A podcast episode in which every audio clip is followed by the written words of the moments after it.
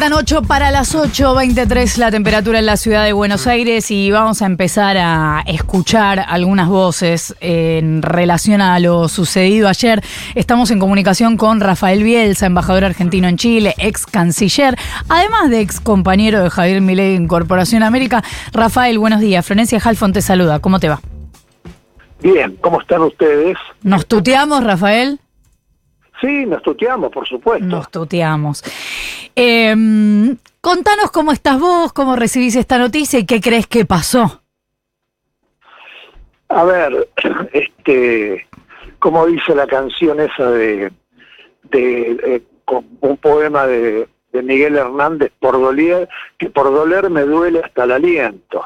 Así estoy, es un momento de mucha... Uno, uno, uno nunca aprende a perder este, se pierde siempre de una manera diferente, ¿no? Y bueno, esta es otra, otra experiencia. Eh, en este momento me parece que lo que hay que hacer es escapar de la autocomiseración, no hay que echar culpas a nadie, no hay que hacer juicios tajantes, no hay que descalificar a los ganadores, hay que tratar de acompañarse de hacerse acompañar, sobrellevar la tristeza en compañía. Y me parece que hay que creer con toda la fuerza del alma. No sé si es momento de entender, es momento de creer, de creer en nosotros, en nuestras ideas y, y bueno, eh, un poquito eso nada más. En relación a las declaraciones que hizo Javier Milei, incluso en el debate, ¿cómo te imaginas las relaciones internacionales de este país a partir del 10 de diciembre? Es que lo que resulta difícil es saber eh, es saber cómo se van a materializar algunas cosas que se repitieron, ¿no? Porque en primer lugar la no, no, no, no se expuso un diseño de política internacional, sino algunas eh, definiciones sueltas. Por ejemplo, el alineamiento con Estados Unidos e Israel. Por ejemplo, la rotura de las relaciones comerciales con Brasil y con y con este y con China. Bueno, eh, es muy difícil encontrar en eso un proyecto de política exterior y aparte es muy difícil imaginarse eh, eh, cómo se puede honrar esa promesa a la ciudadanía. Eh, no sé, la verdad es que hasta dónde va a llegar el, la, calificación de yo no negocio con gobiernos comunistas, ¿no? Este, esa palabra comunista, hasta dónde llega de profundo llega hasta la socialdemocracia, llega hasta dónde.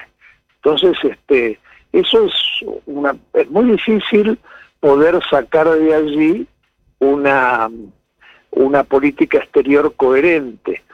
Eh, esto, esto por un lado. Por el otro lado, uno no resuelve con quién se alinea. El, el alineamiento, la, la, la, profundización de una relación es un, asunto de dos, no es de uno solo. Entonces no alcanza con decir yo me alineo con Israel para estar alineado. Este, pues, alcanza para exteriorizar una manifestación de simpatía, nada más. las relaciones se, trabajan, se cultivan, se, se este, incentivan, se privilegian, uno no puede estar saltando de la cuarta al pértigo todo el día. Entonces es muy difícil imaginar, yo no puedo imaginar, eh, me resulta muy difícil imaginar una algo serio cuando eh, el discurso pronostica que vamos hacia la peor catástrofe de la historia, eh, la música dice se viene el estallido y, son todas sonrisas, risas, broma, alegría. Eh, es que es como una danza, es como una danza, es, como este es, un, sueño que tiene algo de pesadilla y algo de este cómico. Eh, es un poco así. Rafael, ¿cómo te va? Nico Fiorentino te saluda. Pensaba eh, si en algún momento, imagino que sí, sí, eh, por este equivocado de imaginación también, tengo, tengo cierta tendencia al error, pero si en algún momento entre anoche y hoy pensaste en ese eh, Miley que te cruzabas en un eh, escritorio suelto en algún pasillo de eh, América, si hiciste el link entre ese Javier Milei que vos conociste y el Javier Milei electo anoche. Bueno, yo lo he dicho muchas veces, a mí me parece que el, eh, yo creo que Javier Gerardo es una persona eh, intelectualmente íntegra, en el sentido de que eh, no, no es que yo comparta absolutamente una palabra de lo que él piensa, pero lo que él piensa lo dijo siempre, desde el primer momento en el cual empezamos a hablar de política este, económica de la escuela clásica de Viena, de, bueno, de tantas cosas que aprendí hablando con él, porque por supuesto es un, no hay, no hay ningún país medianamente complejo que haya aplicado esas ideas con éxito. Eh, o sea que eso lo dijo siempre, lo de la dolarización lo, dijo siempre, lo del Banco Central lo dijo siempre.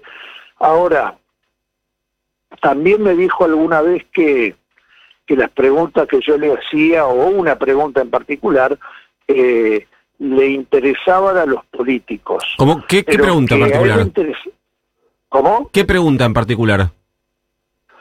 Bueno, yo le hacía, yo le hacía preguntas, este, por ejemplo, eh, usted tiene que tomar la medida A, B y C, pero para que la medida A termine de estabilizarse, la gente se tiene que quedar quieta.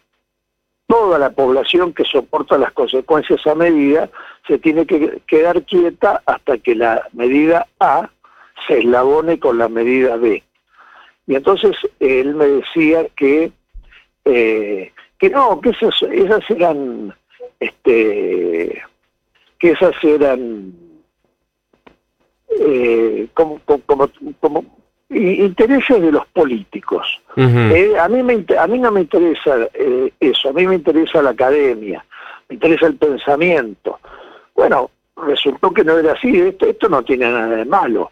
Eh, no, no, no, es una, después cambiar de idea todo lo que quiera, pero ahora sus decisiones van a tener impacto entre en los 45 millones de argentinos. Bueno, de hecho, eh, Rafael cuenta, eh, si no recuerdo mal, leí una nota de Hugo Alconadamón, que en su paso, esto que está tan, tan cuestionado, que, o que se, habló tanto los últimos días, en su paso como eh, por el Banco Central, que cada vez que le ofrecieron ocupar eh, cargos en alguna oficina de eh, carácter ejecutivo, que él eh, lo esquivó y que siempre pidió ir a, a, despachos o a tareas más de carácter teórico. Vos de hecho lo, lo, lo definiste como un calculista.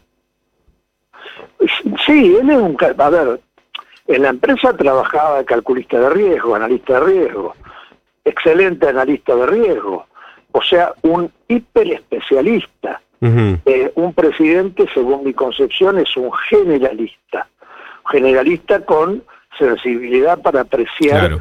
eh, a quién tiene que escuchar y a dónde están los problemas centrales. Un hiperespecialista es alguien que le habla a un generalista, es un insumo un insumo que el que, el, que, tiene que tomar decisiones necesita, pero, pero no es el que toma las decisiones. Eh, de hecho, un analista de riesgo le aconseja al que va a hacer la inversión, mire, esta inversión tiene este riesgo o no tiene ningún riesgo. O sea, una tarea más adjetiva que sustantiva. Bueno, son todas las, las cosas con las que Javier Gerardo se va a tener que enfrentar ahora. Yo no, yo no tengo absolutamente ninguna esperanza. Eh, por supuesto que sí tengo eh, la decisión de empezar desde el día de hoy, dijera Gramsci, a instruirme, porque vamos a necesitar inteligencia, a conmoverme, porque vamos a necesitar entusiasmo, a organizarnos, porque vamos a necesitar fuerza. Eso empieza hoy.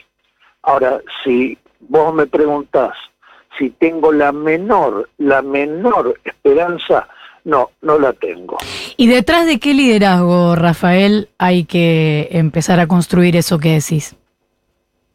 Una vez el expresidente Dualde dijo una cosa que a mí me quedó grabada. Dijo que el liderazgo no era lo más importante, que cuando hay una crisis, el líder aparece. Bueno, estamos en presencia de ese hecho. La Argentina tenía una crisis y apareció un líder. No era el líder este, que esperaba, que yo esperaba por lo menos, el, que apareció, pero apareció un líder. Siempre aparece un líder en los momentos de crisis. El, tema es si el líder es un líder eh, benéfico o es un líder disolvente. Si es aglutinante o si es disolvente. Eh, eso lo vamos a ver. Yo por eso digo, eh, hay que hacer un gran ejercicio para no descalificar a quien acaba de ser elegido presidente para no descalificar a los votantes. El, ejercicio es, eh, más ahora, ¿no? en el momento del dolor, mucho más que entender el ejercicio es creer. A mí lo que menos me importa es el, el líder. Este, ya aparecerá, no hay, no hay inconveniente. Cuando hay una cuando hay una barricada siempre alguien se para más alto que el resto.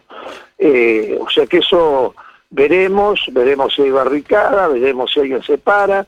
Yo lo que tengo claro es que a mí me duele el dolor de los que no tienen nada.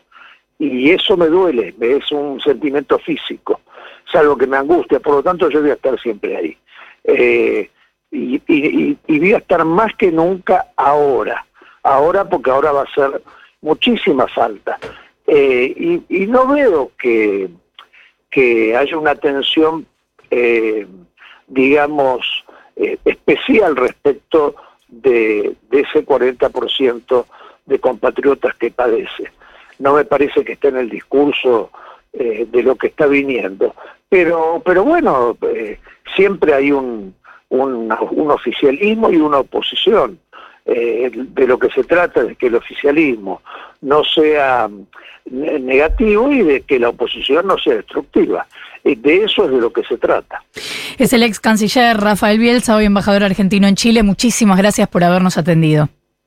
No, pues muchas gracias a usted por sacarme del ensimismamiento. Un abrazo grande. 8 y 5 de la mañana, 23 la temperatura en la ciudad de Buenos Aires.